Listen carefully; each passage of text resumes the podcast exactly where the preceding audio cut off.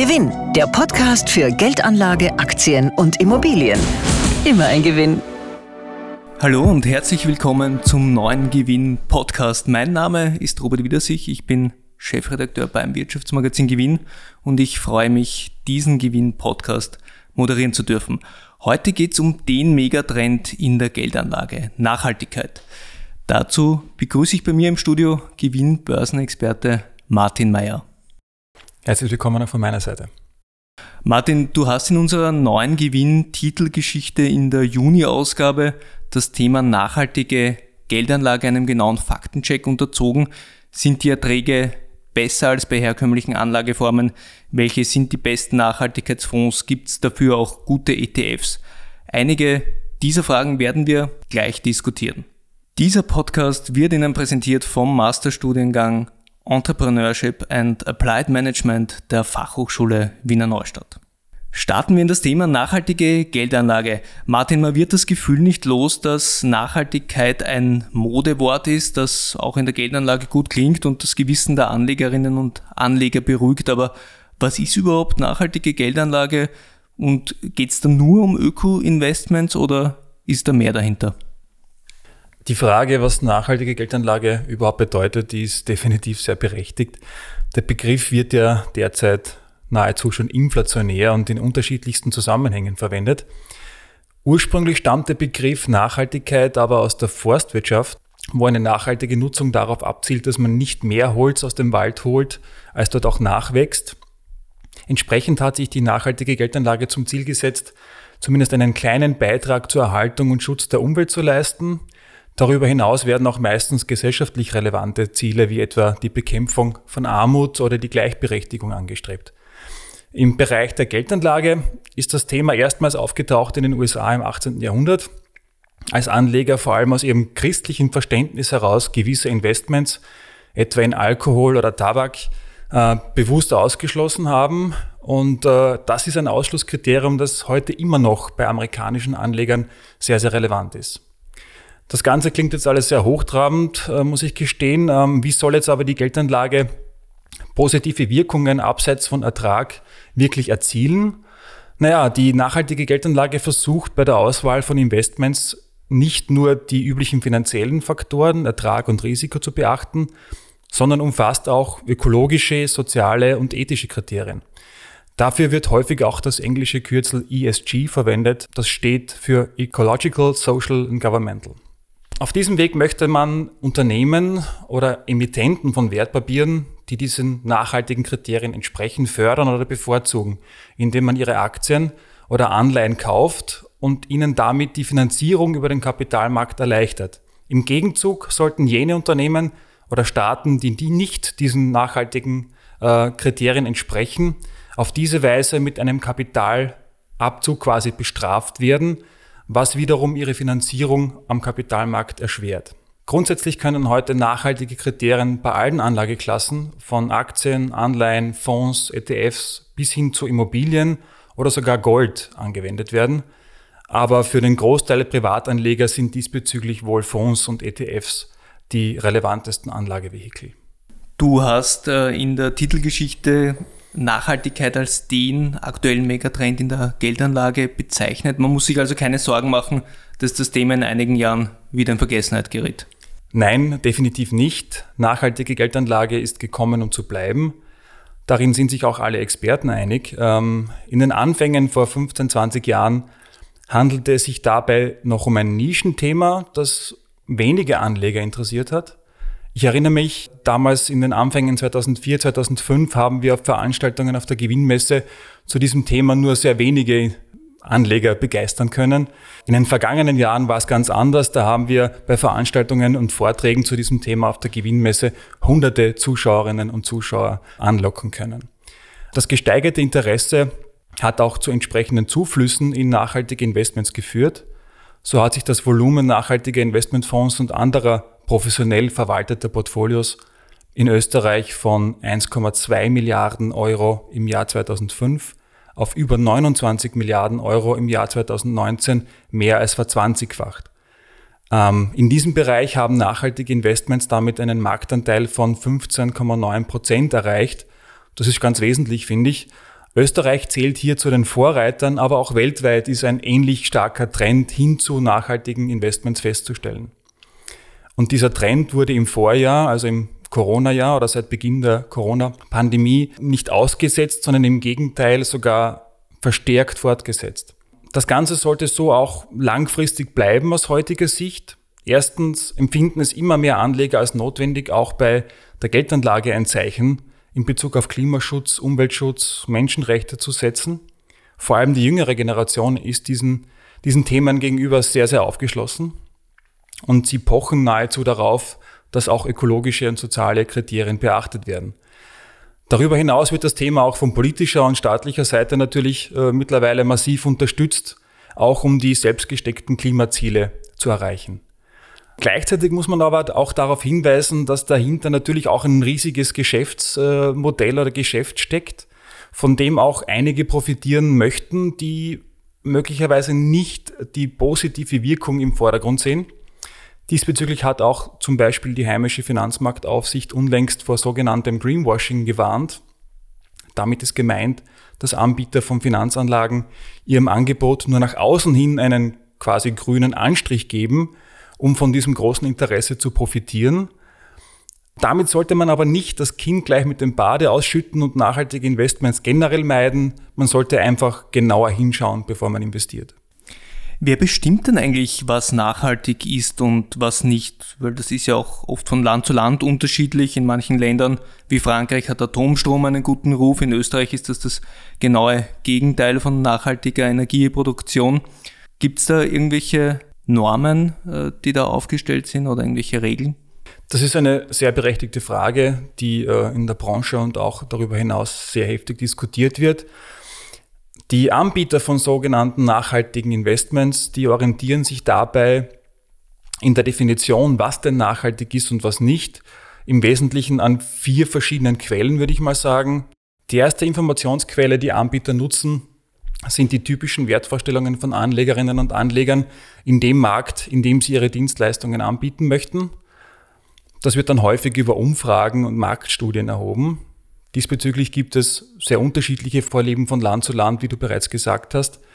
Ähm, in Österreich wird eben Atomstrom zum Beispiel als sehr negativ gesehen, ebenso wie das Thema Gentechnik, Rüstung, Tierversuche oder die Verletzung von Menschenrechten. Positiv gesehen in Österreich werden von Anlegern typischerweise eine starke Umweltorientierung oder eine hohe Transparenz des Unternehmens.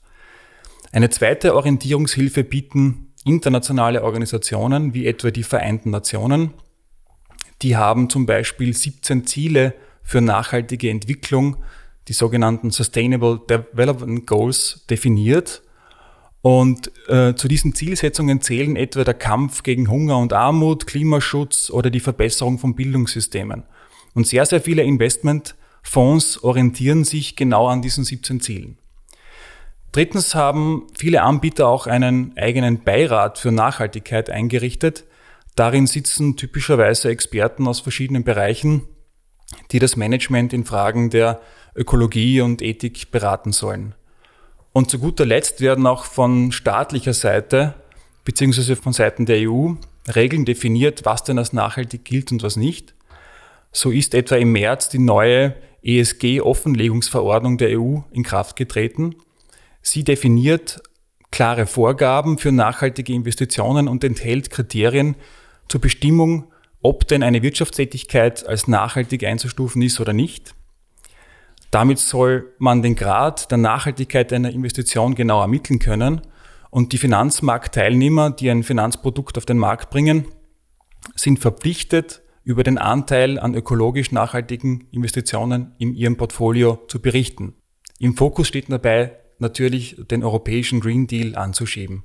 In der Finanzbranche wird diese Verordnung allerdings mit einem lachenden und einem weinenden Auge gesehen. Einerseits freut man sich, dass ein allseits verbindliches Regelwerk eingeführt wird, das eine gewisse Orientierung bietet.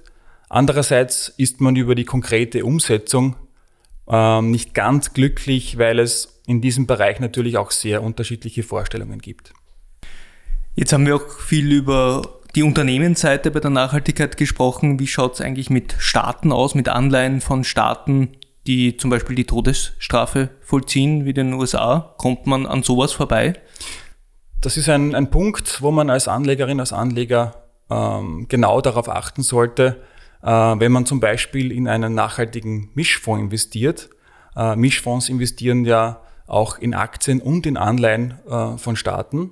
Äh, manche dieser Fonds schließen dabei Anleihen, die vom US-Staat begeben werden, mit dem Hinweis auf die Todesstrafe explizit aus. Äh, andere aber sind dann nicht so streng, weil diese US-Treasuries ein wesentliches Instrument für die Gestaltung von einem Anleihenportfolio sind.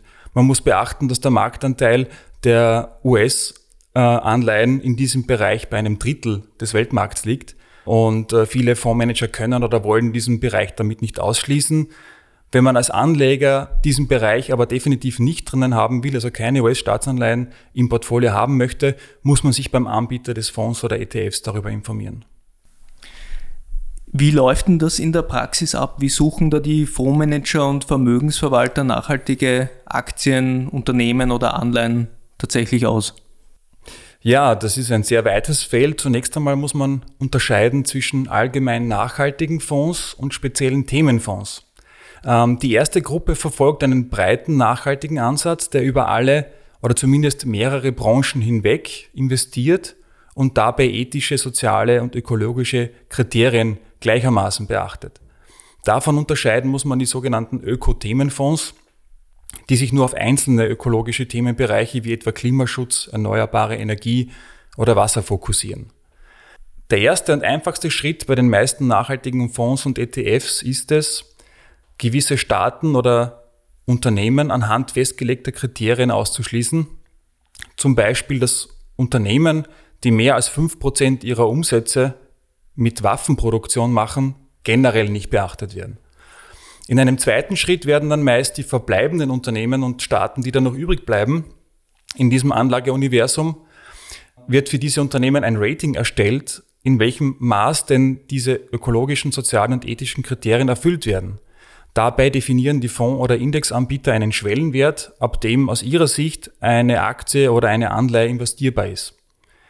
Und aus diesem Pool an diesen investierbaren Wertpapieren wählen dann die Fondsmanager jene Wertpapiere aus, die aus ihrer Sicht die finanziell besten Chancen bieten.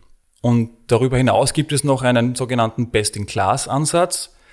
Dabei wählen die Fondsmanager jeweils das aus ihrer Sicht nachhaltigste Unternehmen einer Branche aus, unabhängig davon, ob die Branche an sich als ethisch oder ökologisch problematisch gesehen wird oder nicht wie zum Beispiel den aus ihrer Sicht nachhaltigsten Ölkonzern. Das heißt, es kann mir passieren, dass in meinem Nachhaltigkeitsfonds dann trotzdem ein Ölkonzern oder auch ein Atomstromproduzent drinnen ist, wenn dieser Best-in-Class-Ansatz gewählt wurde. Ja, das kann passieren. Häufig werden diese unterschiedlichen Anlagestrategien auch miteinander vermischt und kombiniert und daher muss man als Anleger da ganz genau hinschauen. Bei all diesen genannten Fondsstrategien oder Anlagestrategien halten sich jeweils die finanziellen Erwartungen als auch der Anspruch, damit etwas Gutes zu tun, die Waage. Darüber hinaus gibt es aber auch sogenannte Impact-Fonds. Bei diesen Impact-Fonds liegt im Unterschied dazu der Fokus ganz klar auf dem positiven Effekt, den man für die Umwelt oder die Gesellschaft erzielen möchte und nicht auf dem Ertrag. Diese Fonds betreiben auch sehr großen Aufwand, um den Impact, also diesen positiven Beitrag, den sie leisten wollen, messbar zu machen. Und dieses Messen nachhaltiger Effekte wird auch zunehmend von anderen Fonds versucht, auch wenn es sehr schwierig ist, zugegebenermaßen. Das gute Gewissen hört sich ja oft bei der Rendite auf. Geht beides, Gutes tun und ordentliche Erträge? Oder anders gefragt, muss ich bei nachhaltiger Geldanlage auf Rendite verzichten? Nein, das kann man schon definitiv ausschließen. In den Anfängen der nachhaltigen Geldanlage sind viele noch davon ausgegangen, dass die selbst auferlegte Beschränkung äh, in meinem Anlageuniversum dazu führen müsse, dass auch das Ertragspotenzial in gewisser Art und Weise systematisch eingeschränkt wird. Ähm, aber nach gut 20 Jahren Erfahrung mit nachhaltigen Anlagestrategien hat sich gezeigt, dass damit nicht automatisch ein Nachteil bei Rendite oder Risiko verbunden ist. Ähm, in den vergangenen Jahren konnten nachhaltige Fonds sogar einen signifikanten Mehrertrag im Vergleich zum Gesamtmarkt liefern. Das liegt aber daran, dass in den meisten Fonds Unternehmen aus dem Bereich Umwelt oder erneuerbare Energien tendenziell stärker vertreten sind als in herkömmlichen Fonds. Und genau diese Unternehmen, wie etwa der heimische Energiekonzern Verbund, waren in den vergangenen Jahren an der Börse sehr gefragt, was zu steigenden Kursen geführt hat. Insbesondere hat es auch dazu geführt, dass Ökothemenfonds, die im Bereich Klimaschutz und erneuerbare Energien tätig sind oder investieren, auf Sicht der vergangenen zwölf Monate sehr, sehr starke Ergebnisse gebracht haben, von durchschnittlich 50 bis 70 Prozent. Manche haben sich sogar verdoppelt in diesem kurzen Zeitraum. Aber man sollte nicht davon ausgehen, dass das in dieser Tonart so weitergehen kann. Bei diesen eng fokussierten Ökothemenfonds gab es immer wieder schon Phasen, in denen es starke Zugewinne gab, aber genauso gab es auch Phasen, in denen es sehr hohe Verluste gab. Für breit angelegte nachhaltige Fonds hingegen erwarten sich viele Experten auch in Zukunft längerfristig einen leichten Renditevorteil. Beim deutschen Fondsanbieter DWS zum Beispiel rechnet man bei US-Aktien auf Sicht der nächsten zehn Jahre bei nachhaltigen Fonds mit einem durchschnittlichen Ertrag von 6%, während man bei herkömmlichen US-Aktienfonds auf 5,1% Ertrag kommt. Ob das wirklich so eintrifft, wird sich dann zeigen. Aber das heißt, ich kann mir zumindest eine gleichwertige Rendite erwarten, dass nachhaltige Aktien jetzt langfristig besser abschneiden. Das ist aber nicht garantiert. Genau. Was man jedenfalls jetzt schon sagen kann, ist, dass man aus heutiger Sicht nicht von einem generellen Nachteil in puncto Risiko oder Ertrag bei nachhaltigen Investments ausgehen kann. Ein Fondsmanager, der nachhaltige Aktien auswählt, der kostet klarerweise Geld. Wenn man sich das sparen will, kann man dann auch mit günstigen ETFs nachhaltig Geld anlegen? Ja, inzwischen gibt es auch börsennotierte Indexfonds, sogenannte ETFs für nachhaltige Geldanlage. ETFs bilden ja bekanntermaßen Aktien oder andere Wertpapierindizes möglichst genau ab und ermöglichen es Anlegern damit einen kostengünstigen Zugang zu breit diversifizierten Anlagemöglichkeiten. In diesen Indizes sind jeweils die größten Unternehmen aus einem gewissen Markt enthalten bei nachhaltigen ETFs werden jetzt nach ökologischen und ethischen Kriterien automatisch einzelne Unternehmen ausgeschlossen oder die Gewichtung von einzelnen Aktien verändert, ohne dass ein Manager diesbezüglich aktiv eine Entscheidung treffen muss. Aber selbstverständlich steht dann ganz am Anfang, wenn die Kriterien für diesen Index festgelegt werden, auch wieder ein Mensch, der die Entscheidung trifft, was nachhaltig ist oder was nicht. Unsere aktuelle Untersuchung aus der Gewinn-Juni-Ausgabe zeigt, dass man in den vergangenen fünf Jahren mit nachhaltigen ETFs im Vergleich zu aktiv gemanagten Fonds keinen finanziellen Nachteil hatte. Ganz im Gegenteil, die Renditen, auch die risikobereinigten Renditen, waren im Durchschnitt sogar tendenziell höher als bei aktiv verwalteten Fonds. Allerdings entsprechen die ETFs in Bezug auf die Ethik und Ökologie etwas weniger den typischen Vorstellungen von heimischen Anlegern, als das die aktiv verwalteten Fonds tun, das liegt möglicherweise daran, dass die Indizes, die diesen ETFs zugrunde liegen, in den meisten Fällen aus den USA kommen, wo man halt offensichtlich andere Vorstellungen hat davon, was nachhaltig ist und was nicht. Danke Martin für deine Expertise. Dieser Podcast wurde Ihnen präsentiert vom Masterstudiengang Entrepreneurship and Applied Management der Fachhochschule Wiener Neustadt. Alle Details zum Thema nachhaltige Geldanlage lesen Sie in der Titelgeschichte des Junigewinn. Da finden Sie auch umfangreiche Auswertungen zu den besten nachhaltigen Fonds, ETFs und Aktien. Also am besten gleich in die Trafik gehen oder den Gewinn abonnieren. Den Link zu unseren Abo-Angeboten finden Sie in den Shownotes. Danke fürs Zuhören und bis zum nächsten Mal in zwei Wochen. Da sprechen wir darüber, was man sich von den neuen Online-Brokern erwarten kann, die mit Kampfpreisen nach Österreich kommen. Gewinn, der Podcast für Ihren persönlichen Vorteil. Immer ein Gewinn